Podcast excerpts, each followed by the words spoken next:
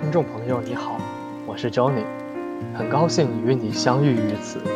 我将以朗读的方式与你分享一本书，它关乎人类与周遭的相处，它关心这个浮躁的世界需要的设计。这本书是日本设计先驱黑川雅之先生的《设计与死》，让我们一起走进黑川先生的设计人生。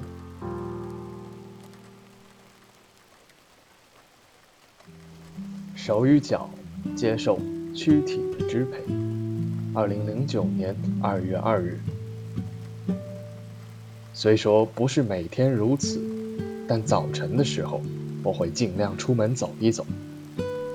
寒意凛冽的清晨，绕着惠比寿花园广场快步走上几圈，心情实在舒畅。基本上，我都一言不发，调动全身，默默地大步而走。现在回想，自己过去的走路方式实在是不得要领。最近我常在思考，走路这件事其实也讲究技巧。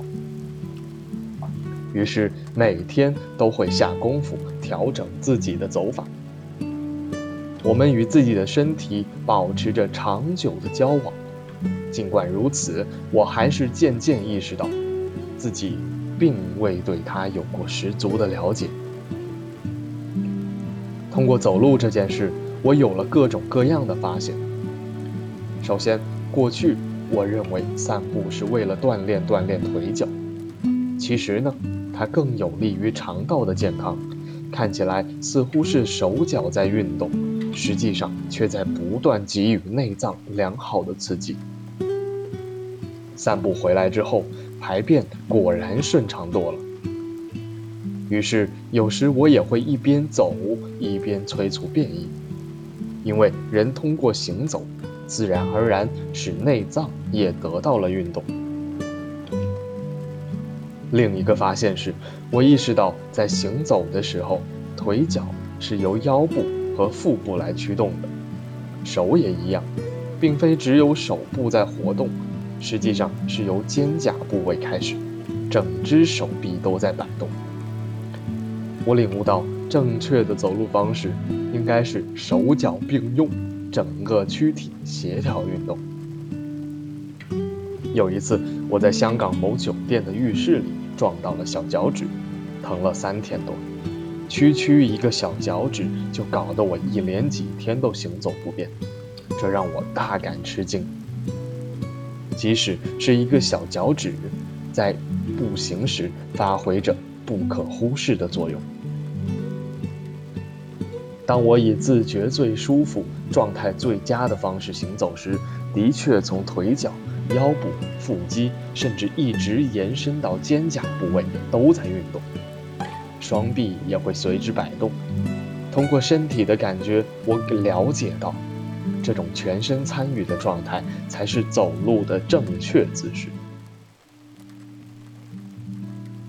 顺便一提，关于天使的翅膀是从哪个部位长出来的这个问题，我曾在欧洲的美术馆里仔细观察过一些天使雕像，它们的翅膀全都生在肩胛骨上，因此天使既拥有手臂，又拥有翅膀。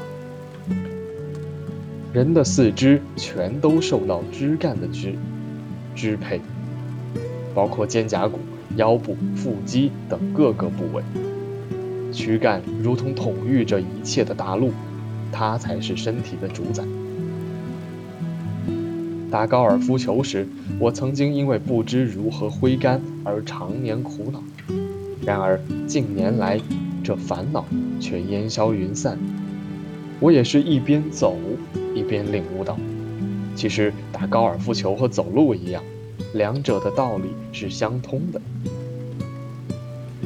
如今我已不再为挥杆的问题而发愁，那是因为我学会了不要将注意力放在球杆、手臂和腿脚的动作上，应该视它们为不存在，而单凭身体，也就是躯干部分去完成挥杆。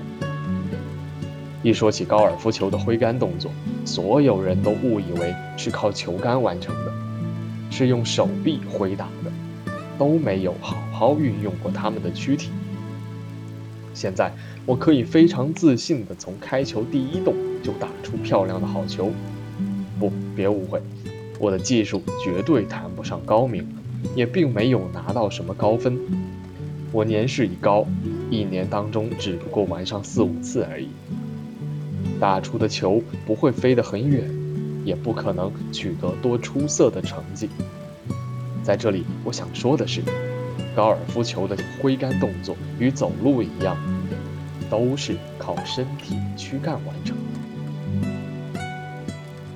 然而，人类文明不断发展，人们出门时靠乘车代步，工作时则端坐在桌前。仔细观察会发现，人类的躯体基本上很少活动，仅靠手去敲击电脑键盘，靠手脚去驾驶汽车。大多数时间里，就连头颈部也都一直面向前方。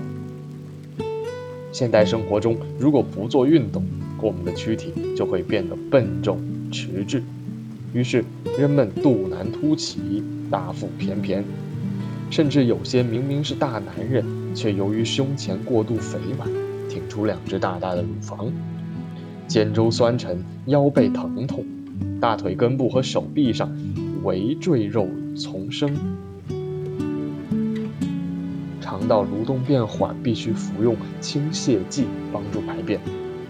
说到底，躯干才是人体之本，是我们作为人的主体部分。